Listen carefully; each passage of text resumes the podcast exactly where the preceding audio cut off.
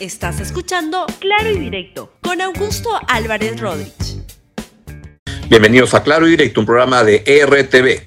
Bien, vamos al desarrollo del programa de hoy. Hoy tengo el gran gusto de poder conversar con el psicoanalista Jorge Bruce sobre lo que he estado hablando con varias personas cuya opinión valoro mucho esta semana sobre el Perú post Abimael Guzmán. Esta semana han sido unos seis días que al final se ha decidido ayer en el Congreso, pero nos hemos pasado seis días con el cadáver de Aymael Guzmán, viendo qué se hacía en medio de indecisiones entre el Congreso, entre el gabinete, entre el Ministerio Público, y además con una serie de debates y discusiones tanto desde la izquierda, que vuelven a, 30 años atrás, cuando no se entendía bien qué era Sendero Luminoso y le costaba a algunos sectores tanto tomar distancia, como la, la, la, derecha extrema, que también ha estado queriendo usar el cadáver de Aymel Guzmán como pata de cabra para meterse a Palacio y este, darle vuelta a una elección que perdieron en la última segunda vuelta.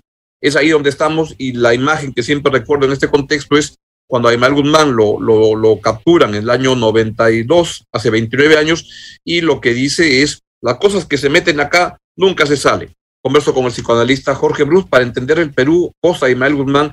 Coqui, muy buenos días, encantado de tenerte en el programa. Hola, Augusto, buenos días, buenos días a tu audiencia, muchas gracias por la invitación. Es el tema. El, ¿qué, ¿qué, sensación, te ha dado y qué, qué balance tienes de estos funerales de Aymal Guzmán que todavía no, no terminan? Bueno, que eh, precisamente que el desorden, el conflicto, el ruido, la agitación que esto ha producido demuestra que estamos muy lejos de haber procesado no solo la captura y ahora la muerte del más grande genocida de la historia del Perú, sino de todo el fenómeno de sendero luminoso y, por supuesto, las repercusiones que eso trajo en la sociedad peruana. Eh, y sale a la luz en este momento que necesitamos profundizar, estudiar, eh, debatir, eh, investigar y no tapar, encubrir y olvidar. Todo lo contrario, ¿no? estamos todavía en proceso, pero además déjame decirte, es normal. 29 años pareciera mucho, pero si vemos otros procesos históricos en otras sociedades, no es mucho.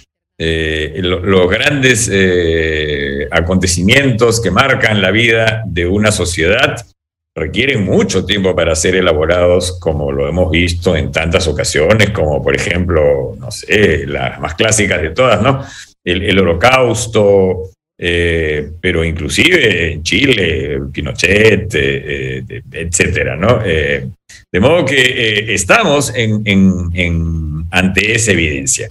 estamos todavía en proceso y lo que dice Abimael sobre la mente, aunque es una idea simplona como casi todas las suyas, eh, lo que sí nos eh, recuerda es que justamente es en la mente donde eh, los cambios son más lentos y trabajosos, pero son los más significativos.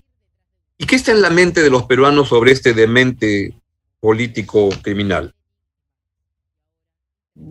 Como hemos visto en estos días, hay, hay sentimientos encontrados. Creo que una mayoría, gran mayoría de peruanos sí ha comprendido lo básico, que es que este sujeto eh, era un genocida y que desató un genocidio. Tristemente eh, no fue solo Sendero, porque hay que decirlo, eh, la Comisión de la Verdad también nos informa, y, y, no lo cito como si fuera la Biblia, sino como un trabajo extraordinariamente bien realizado, que también el Estado perpetró muchísimos crímenes y que también las víctimas siguen eh, muchas eh, aguardando justicia, eh, reparación, incluso los cuerpos de, sus deudos. el daño que causó Sendero fue inconmensurable y a mí como psicoanalista me toca sobre todo pensar en el sufrimiento que causó Sendero a todos pero en particular, por supuesto, a, los directamente afectados. Un sufrimiento, un... Eh, eh, aquí, atrás puedes ver el diván, si tuviera que poner ahí, ahí al Perú, diría que estamos en estrés postraumático, ¿no? Entonces, Por ejemplo, no es casualidad que el gran eh, insulto, el gran agravio, el gran ataque de estas últimas elecciones haya sido el terruqueo. Mm. Eso es parte de todo este problema, ¿no? Ahora, si en esta este, situación postraumática, ¿cómo se cura a un paciente que va a Tulibán? ¿Cómo se cura al Perú? Y, qué se puede hacer para poder tener una mejor lectura de lo que ocurrió? Porque todo sufrimiento genera mucho dolor y mucho sufrimiento, justamente, pero algo te permite aprender y ser mejores personas después de toda la, desgracia. ¿Cuál debería ser la narrativa correcta de lo que, lo que sucedió en el Perú? La, lo primero es descartar la, eh, digamos, la idea preconcebida de que eh, el tiempo lo cura todo. No es verdad. Fíjate, además el tiempo lo cura, ahí, ahí, mismo ya hay un juego de palabras. ¿no? Este, no, lo que cura es el tiempo trabajado. ¿Qué significa el tiempo trabajado en un paciente? Eh, es el tiempo de elaboración, de, análisis, de procesamiento y de resignificación.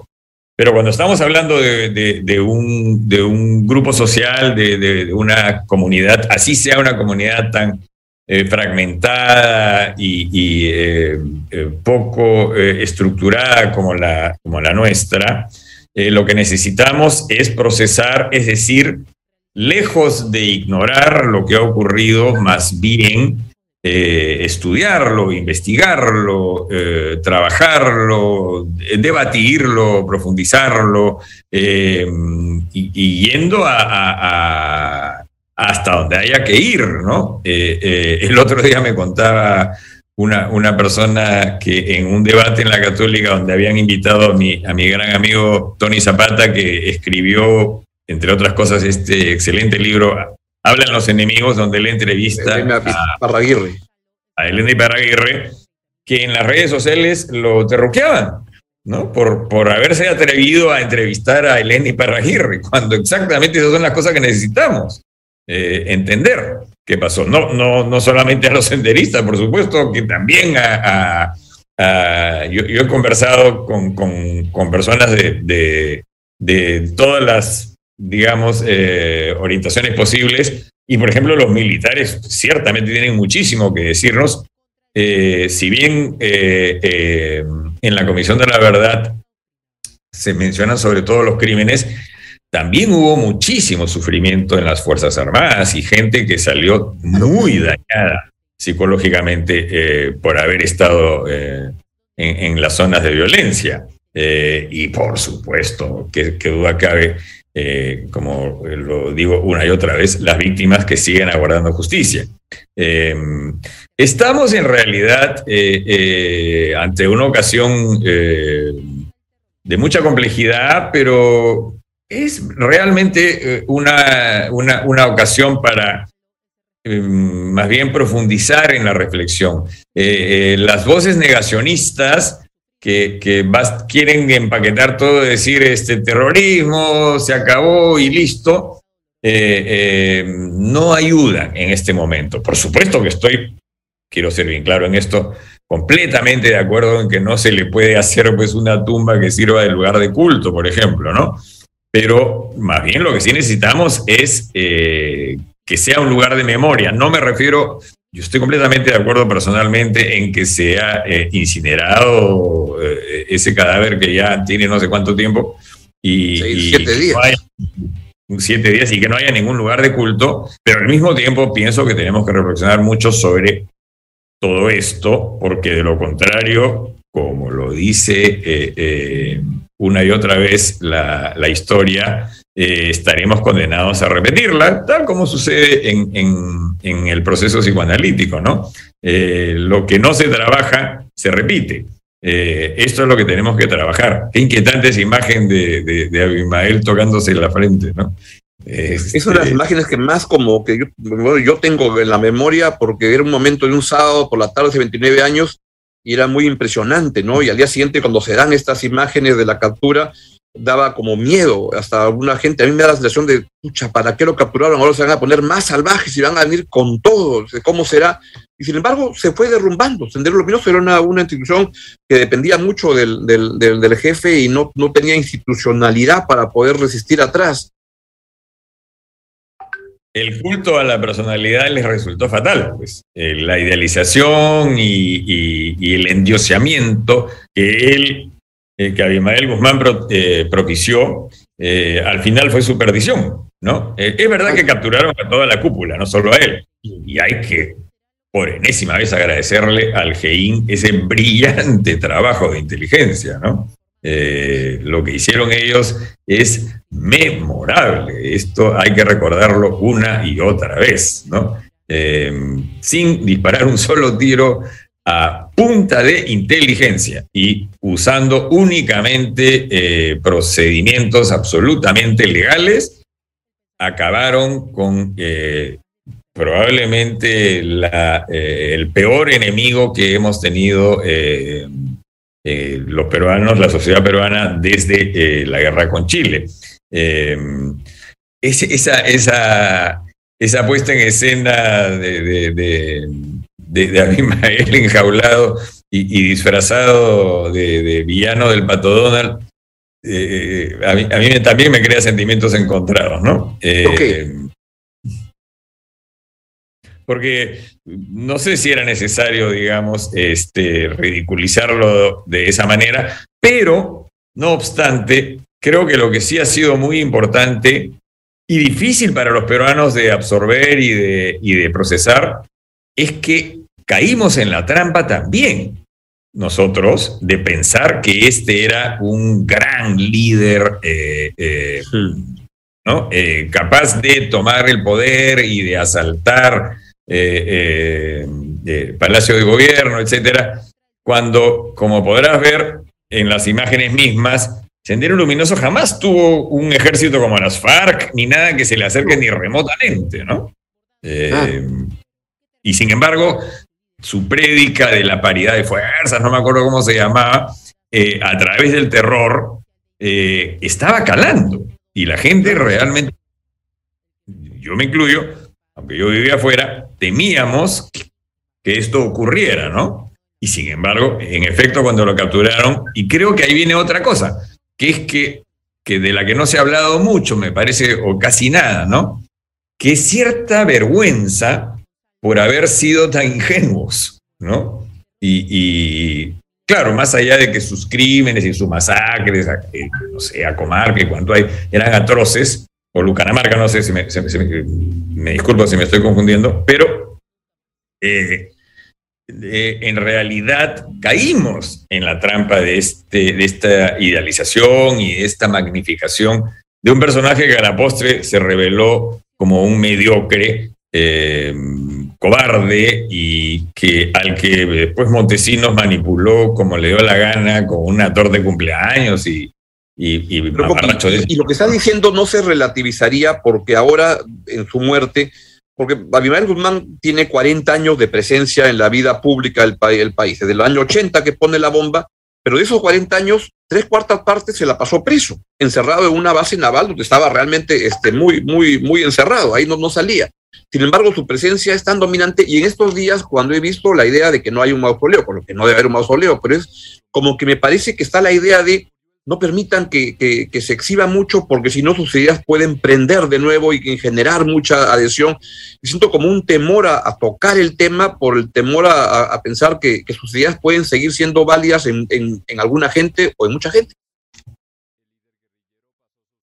Em, en realidad, eh, eh, sí, claro, eh, esto es, es a, tomar en cuenta, ¿no? Pero si te tomas el trabajo de ver lo que tú llamas sus ideas, es de un simplismo. Tira, bombas este, este, para una sociedad que, no existía ni, ni, era posible de, construir. Claro. Y, con un proyecto mesiánico delirante. ¿No? Y su quinta espada de la Revolución Mundial es una guachafería este, delirante y, él poniéndose a la altura, digamos, de, otros igualmente genocidas, pero hay que reconocerlo, hay genocidas y genocidas, hasta en eso hay categorías, ¿no? Este, y no obstante, sí, sigue habiendo temor, efectivamente. Eh, pero yo creo que secretamente también hay una cierta vergüenza de reconocer que eh, el más grande genocida de nuestra historia era eh, un hombrecito bastante ridículo, Salomón Lerner, el de la Comisión de la Verdad, eh, Febres acaba de, decirnos que como filósofo era un mamarracho, ¿no? Eh, no sé si tú has leído la entrevista del siglo, es pues un bodrio digerible, ¿no? Este, total. No hay ninguna diferencia, no hay ninguna propuesta, no hay nada ahí, ¿no? Y sin embargo es cierto, hay, hay temor, ¿no? Y te contaré, Coque, que alguna gente, que ahora lo puedo contar, pero que, estuvo presa en la base naval, me contaba que a veces les permitían de vez en cuando un intercambio de visitarse entre celdas en, lo, en el vecindario ese. Y gente que lo visitaba me decía que el que era divertido era Montesinos, que tenía este, queques de naranja y compartía, hacía buenos lonches y, tenía como una conversación divertida. En cambio, Ismael Guzmán era, me decían, un aburrimiento total de, este, de una letanía y una cosa tan sin sentido. O sea, que era una, una, una construcción, pero que algo ha habido que los peruanos que seguimos teniendo como temor y eso, ya no enfrentarlo. Por ejemplo, el lugar de la memoria que tú hablas, yo escucho a ex congresistas que han sido comandante general del ejército decir, este, ese lugar este, es un lugar que no es correcto, que así, y por eso nunca he ido y nunca iré. ¿Y por qué no van a verlo alguna vez para que se convenzan de qué se trata? ¿Por qué como que no queremos enfrentar la, realidad? Hay todavía efectivamente ahí un buen tramo para, para recorrer y convencer, persuadir que todo lo contrario, lo que hay que hacer es poner esto en su real dimensión. Em, además, si, se puede hacer con, movimientos eh, eh, eh, como los nazis, etcétera, eh, que, además no son ni siquiera comparables con este, ¿no? Pero, eh, ¿por qué no se podría hacer con esto? No, yo creo que al contrario, el lugar de la memoria debería ser, eh, ojalá en el futuro, un lugar mucho más importante, no solo simbólicamente, sino realmente un museo de más envergadura en donde la gente se pueda acercar y mirar y entender y darse cuenta de que lo que realmente pasó fue que eh, por esas tragedias de nuestra historia eh, estuvimos bajo eh, la amenaza de ese personaje grotesco que estamos viendo. Y yo también he escuchado una persona que, ex marino que estuvo, estuvo en la base naval, me contaba exactamente lo mismo que, que Abimael era un personaje insignificante. Eh, eso no se dice mucho, porque como ha hecho tanto daño, eh, cuesta trabajo decirlo, ¿no? Eh, hay, una, hay, hay, una aparente contradicción ahí, pero lo era, ¿no? y de hecho Montesinos lo manipuló como le dio la gana cuando Montesinos estuvo en el poder. Esa, es, es, extraordinario, hay que decirlo también, que el Perú haya logrado meterlos en la misma prisión a los dos.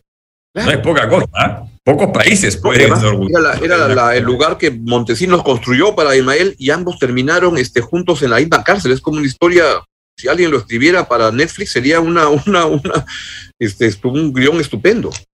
Y es formidable y es un gran triunfo, ¿no? Eh, eh, de la sociedad peruana eh, que, hayan estado los dos en la misma prisión.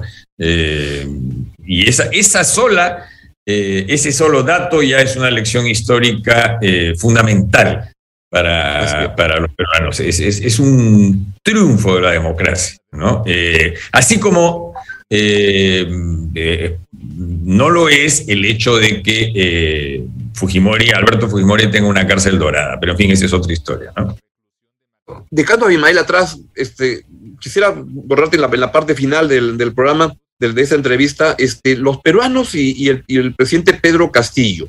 ¿Y cómo va la relación? Como que se ve tan distante y se ve como ya tan distantes en algunas partes, porque hay una conexión en una parte, en el mundo rural este, andino, hay una desconexión en Lima.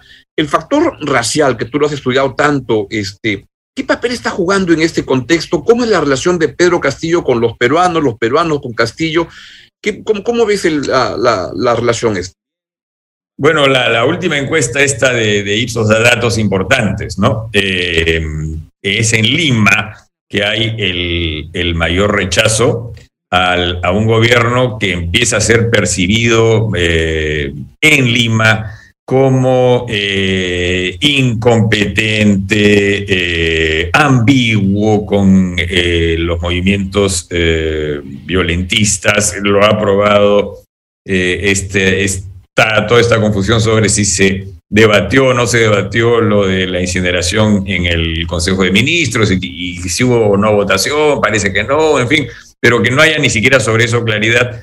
Todo esto nos hace pensar que eh, eh, las reacciones ante Castillo efectivamente están, el presidente Castillo están muy divididas y que hay un sector importante eh, del país que se siente representado por él y que eso le da un importante margen de maniobra justamente en relación a la cuestión del racismo. La llegada de un maestro de Chota eh, vestido eh, como lo estamos viendo, por supuesto que es simbólicamente muy poderosa. Eh, y eso hace que para muchos peruanos lo que en Lima percibimos, ¿no? Me, incluyo por supuesto como un gobierno errático, con nombramientos tan absolutamente inaceptables como el de el, hijo de Palacín en Indecopi, em, embajadores, ministros que no deberían estar ahí eh, por motivos de, todo, de toda la IA, en otros lugares del país y eh, es percibido de otra manera. Y por eso cada vez que en Lima sale una noticia eh, criticando eh, cualquiera de estas medidas lobistas que estamos viendo últimamente, que es ni siquiera es la continuación de, la vieja política de las puertas giratorias. Sí, son las puertas giratorias, pero son otros personajes,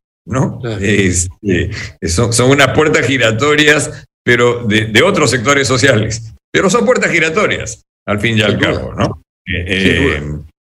pero el, colchón, la, fuerza que tiene eh, por ahora todavía el presidente Castillo y su gobierno es eso que estamos viendo en las imágenes, ¿no? que en, sectores de eh, comunidades andinas, eh, en, buena parte del país, se sienten muy, muy representados por primera vez quizá, y eso le da a él un margen de maniobra, pero justamente eh, ahí también nuevamente nos enfrentábamos a viejas heridas eh, y divisiones que ojalá que, eh, que no quede en eso, ¿no? Que es que cuando se critica, por ejemplo, que nombren a Palacín, que sacan una imagen de una multitud en, en, alguna ciudad de, de la Sierra Peruana.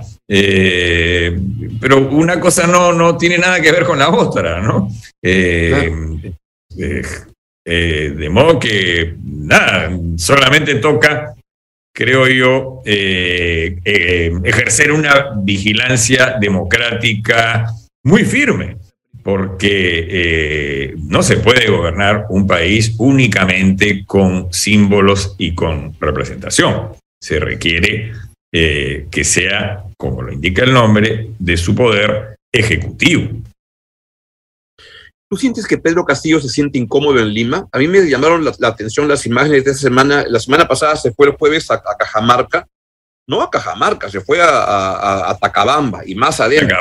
Y, ¿no? Y, y, la, la, cara que tenía el presidente Castillo es una cara que no le había visto en los últimos 40 días acá en Lima, no que estaba feliz, contento, cantaba con la gente es un presidente que se puede sentir tremendamente incómodo en, Lima, pero es en Lima donde tiene que gobernar, pues es el cargo de presidente de la República y la capital es Lima y el Palacio de Gobierno es la, sede.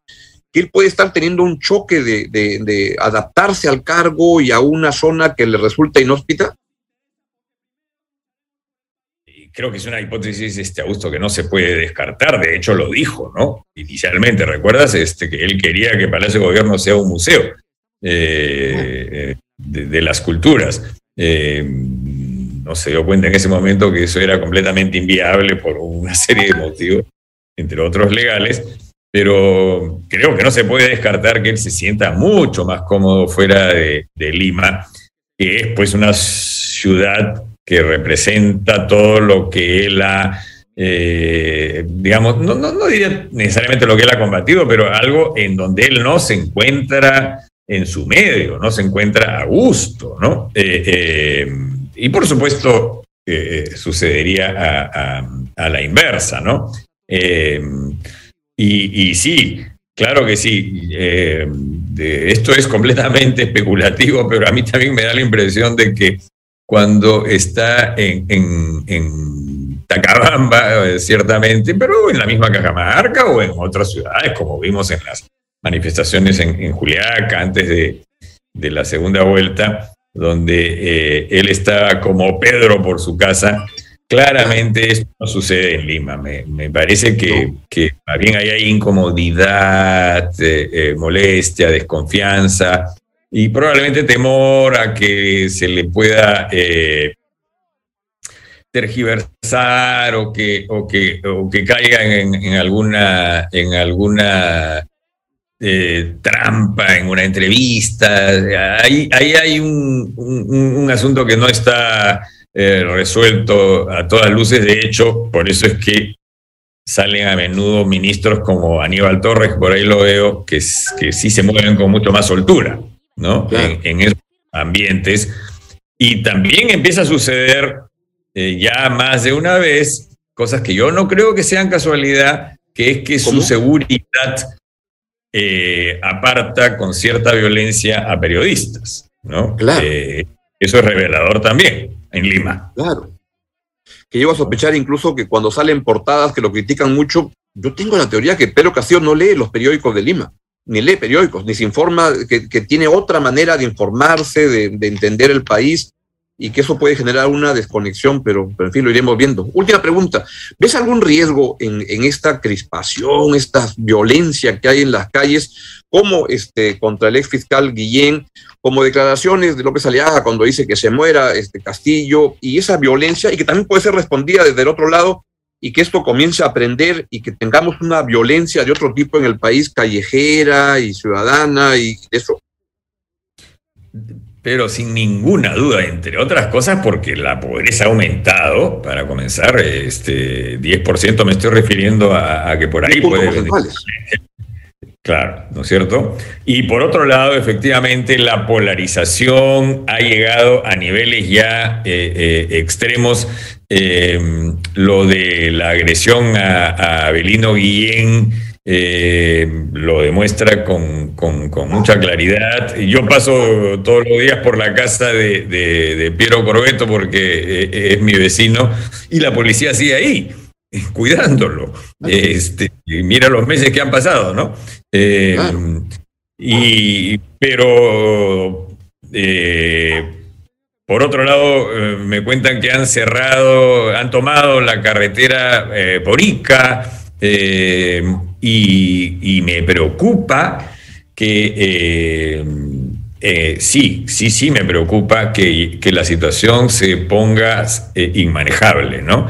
Entre otras cosas porque no veo en el gobierno eh, los reflejos para manejar todo esto. Eh, más bien noto una renuencia, eh, una lentitud, con lo del mismo fiscal, ex fiscal Abelino Guillén, no hubo ninguna reacción de, parte de, de, las autoridades, ¿no? ¿Y por qué estas reacciones? ¿Es porque lo veía tú que has estudiado el tema racista, de ser racial, este, es porque hay una persona chola en Palacio o la pandemia nos sacudió mucho? Este, ¿Qué es lo que ha hecho que la gente esté en esta onda de, agredir, de tan belicosa? Sin duda son varios factores. Sí hay un problema eh, racista, estoy convencido de eso. Hay gente que encuentra inconcebible, inaceptable la idea de que ese señor que está en pantalla, Pedro Castillo, con su sombrero, eh, sea quien nos gobierne, em, eh, por supuesto. Y, y, que además, eh, hay, que decirlo, haya nombrado pues, a personas que, nunca debieron ser nombradas como el Premier, ¿no?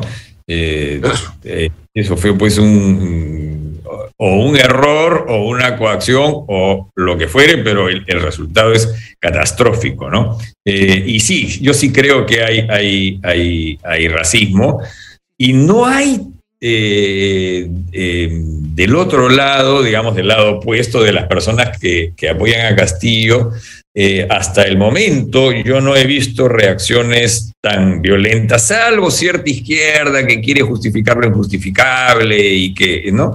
y que intenta pasar por agua tibia cosas que son inaceptables. Eh, como la presencia pues de Bellido, de Maraví, qué sé yo, eh, la, influencia de Cerrón, que hasta ahora nadie entiende muy bien eh, cuál es realmente, pero curiosamente la polarización es más visible en este momento del lado de la derecha, quizá porque la derecha tiene mucho más llegada a los medios de comunicación, ¿no? pero efectivamente la escena esta deplorable de, de, de Guillén eh, nos dice muchas cosas. Ahora, quiero, quiero decir algo eh, personal. En un tuit yo hablé del Fujimorismo eh, y, la violencia y, una persona que este, votó por Keiko Fujimori me hizo notar algo que, que tenía mucha razón. Me dijo, no se puede generalizar no todos los fujimoristas, ni mucho menos, son personas violentas ni corruptas.